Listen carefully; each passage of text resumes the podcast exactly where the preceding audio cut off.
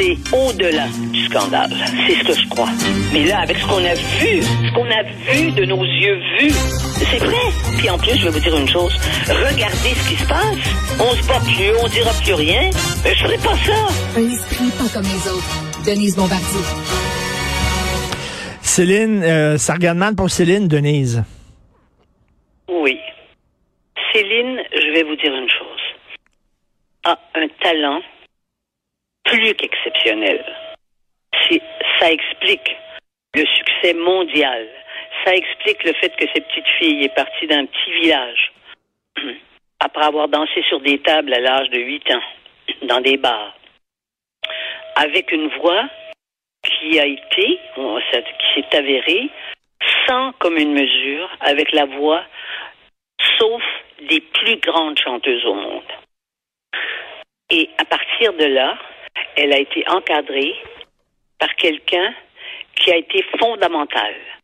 Moi, j'ai toujours cru, parce que vous savez que j'ai passé un an autour du monde avec elle quand même, et j'ai écrit un livre sur elle, que euh, Renan Gélil, qui était né à Montréal, mais de parents libanais, et euh, des Libanais syriens, chrétiens, eh bien, euh, dans cette culture-là, les chrétiens, on le sait, il en reste presque plus au Moyen-Orient. Ce sont des gens pour qui les frontières n'existent pas. Et j'ai toujours cru, et je l'ai écrit dans mon livre, que le fait que René Angélil soit de cette culture où quand on doit partir euh, à cause de sa situation personnelle, d'être d'être chrétien en pays musulman, eh bien, il n'y a plus aucune frontière sur la terre qui nous impressionne. Et je disais que ce n'était pas dans la dans la culture euh, canadienne française de d'être comme ça. On a eu des grands entrepreneurs, on en a eu. Bon, puis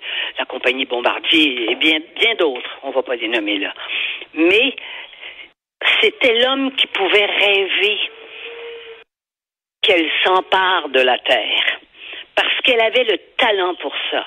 Eh bien, ce que je constate avec ce diagnostic, qui est un diagnostic terrible, parce que les maladies orphelines, ça veut dire qu'il y a tellement peu de gens sur la Terre qui ont ces maladies qu'il n'y a pas, il a pas de, évidemment, il n'y a pas toutes les fondations comme pour toutes les grandes maladies connues.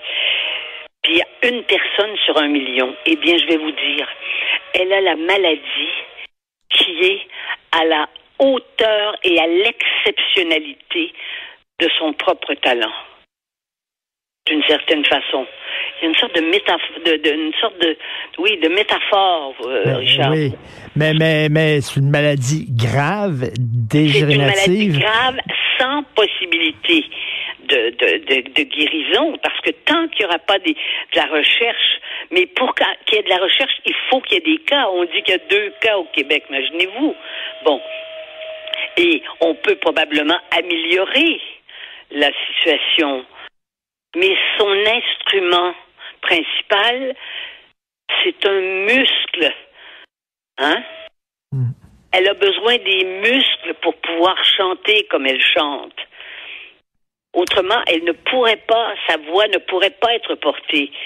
Et justement, la faiblesse, c'est que ça s'attaque aux muscles. Ce qui est terrifiant. Donc, il y, a, un côté très, très tragique. Et on n'est pas capable de l'absorber quand on se dit, mais c'est pas possible. Elle va revenir. Elle va être capable de chanter. Elle ne pourra pas chanter comme elle a chanté. En tout cas, elle pourra pas monter sur scène. Euh, puis on se demande même si elle va pouvoir remonter sur scène un jour, là. Moi, personnellement, je, je, ne crois pas, mais moi, je je suis pas. Mais vous, vous avez vu les médecins, les grands spécialistes, là, pointus de cette maladie, ils sont incapables de faire de, de, de, la projection. Ils n'ont pas de médicaments pour ça. Il y a, quelqu'un qui prend, euh, je sais pas, une concoction, là, puis ça va un peu mieux. Mais Céline ne peut pas aller un peu mieux. Céline ne va pas ressusciter à ce qu'elle a été.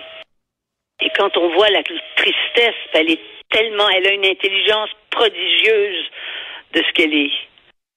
Elle le sait bien mais on ne peut pas vivre sans espoir. Alors, elle et elle vient comme ça. Mais... sa sortie. Moi, je sais très bien que depuis des années, moi, je, Céline Dion, je l'ai pas vue depuis des années. Elle allait déjà pas bien.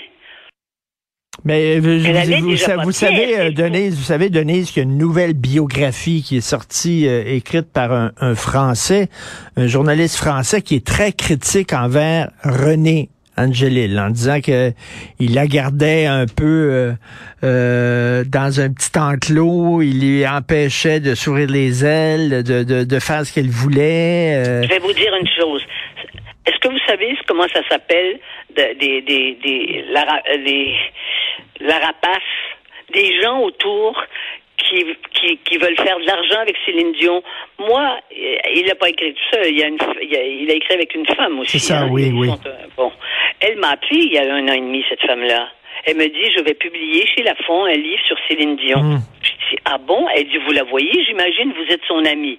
Eh bien, j'ai dit, euh, non, je ne la vois pas et je ne suis pas son amie. Céline a pas d'amis. Elle a, elle avait les gens très près d'elle. Elle a encore deux personnes. Elle a Sylvie, son assistante, qu'elle aura pour la vie, et elle a sa sœur, qui s'est occupée des enfants depuis le début, qui est près d'elle. Elle voit même plus les membres de sa famille. Donc, elle, fonctionne pas comme nous? Et alors donc, j'ai dit, mais qu'est-ce que vous allez écrire? Ben, dit ce que vous pourriez me dire. Mais j'ai dit, je suis en train de vous dire que je ne vous dirai rien. Je ne sais pas. Voyez-vous, et ils ont inventé toutes les théories. Tu pouvais inventer toutes les théories. Moi, je l'ai vu, euh, René Angélil. C'est sûr que euh, c'est sûr que il lui laisse, il la laissait pas euh, le matin se lever et dire oh ben je me tente pour savoir si je vais aller mais si je vais aller faire des vocalises. C'est pas comme ça que ça marche. Mais ce qui lui a renvoyé d'elle-même à travers son regard sur elle, ça l'a magnifié ça l'a confirmé. Et ça a enlevé toute la possibilité pour elle de penser qu'elle ne pouvait pas faire aller au sommet de la gloire. Et elle est allée au sommet de la gloire. Et aujourd'hui, dans le Devoir, on dit euh, Céline Dion, elle est rendue intouchable. Et là, on interviewe un, un professeur euh, à l'école des médias de l'UQAM. Il dit ça devient de plus en plus difficile de regarder Céline avec un petit regard en coin en disant qu'elle est quétaine. Maintenant, elle fait l'unanimité autour d'elle. Non, mais est-ce que vous voyez le genre de conneries que peuvent dire les gens ben qui sont à l'Université du Québec à Montréal mmh. ou dans d'autres universités parce qu'elle n'aurait pas de diplôme universitaire? Moi, j'en ai des diplômes universitaires, je les ai jusqu'en haut. Et je peux vous dire une chose, j'ai rarement rencontré quelqu'un d'aussi intelligent, mais c'est pas le même type d'intelligence, c'est pas une intelligence euh, euh, apprise, c'est pas une, c'est une intelligence de, de, de profonde de la connaissance des autres. Il faut avoir ben des immenses qualités. On dirait, on dirait que, on, dirait que cette personne-là s'ennuie du temps où on pouvait rire de Céline en disant, ah, ben, ils ont tous ri de Céline. Je vais ben vous dire une chose. Ils ont tous ri de Céline. Moi, j'ai pas ri d'elle, mais c'est sûr que c'était pas ma musique principale. Moi, j'écoutais euh, Jacques Brel, puis j'écoutais, bon, les, les, les euh, Félix Leclerc, puis des chanteurs comme ça. Mais quand j'ai entendu sa voix, moi, je suis sensible à ça. Je suis sensible à ça. Je suis sensible aux grandes cantatrices et aux grands chanteurs d'opéra. La voix humaine me fascine et j'aime les grands opéras.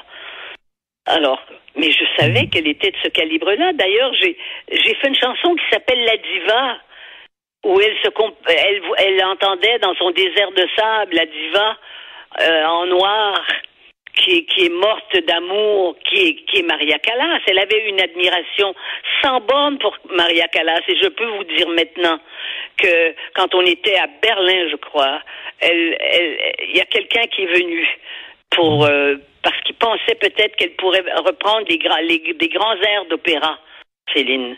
Mais elle était dans cette tournée mondiale, les Vous voyez, c'était ça.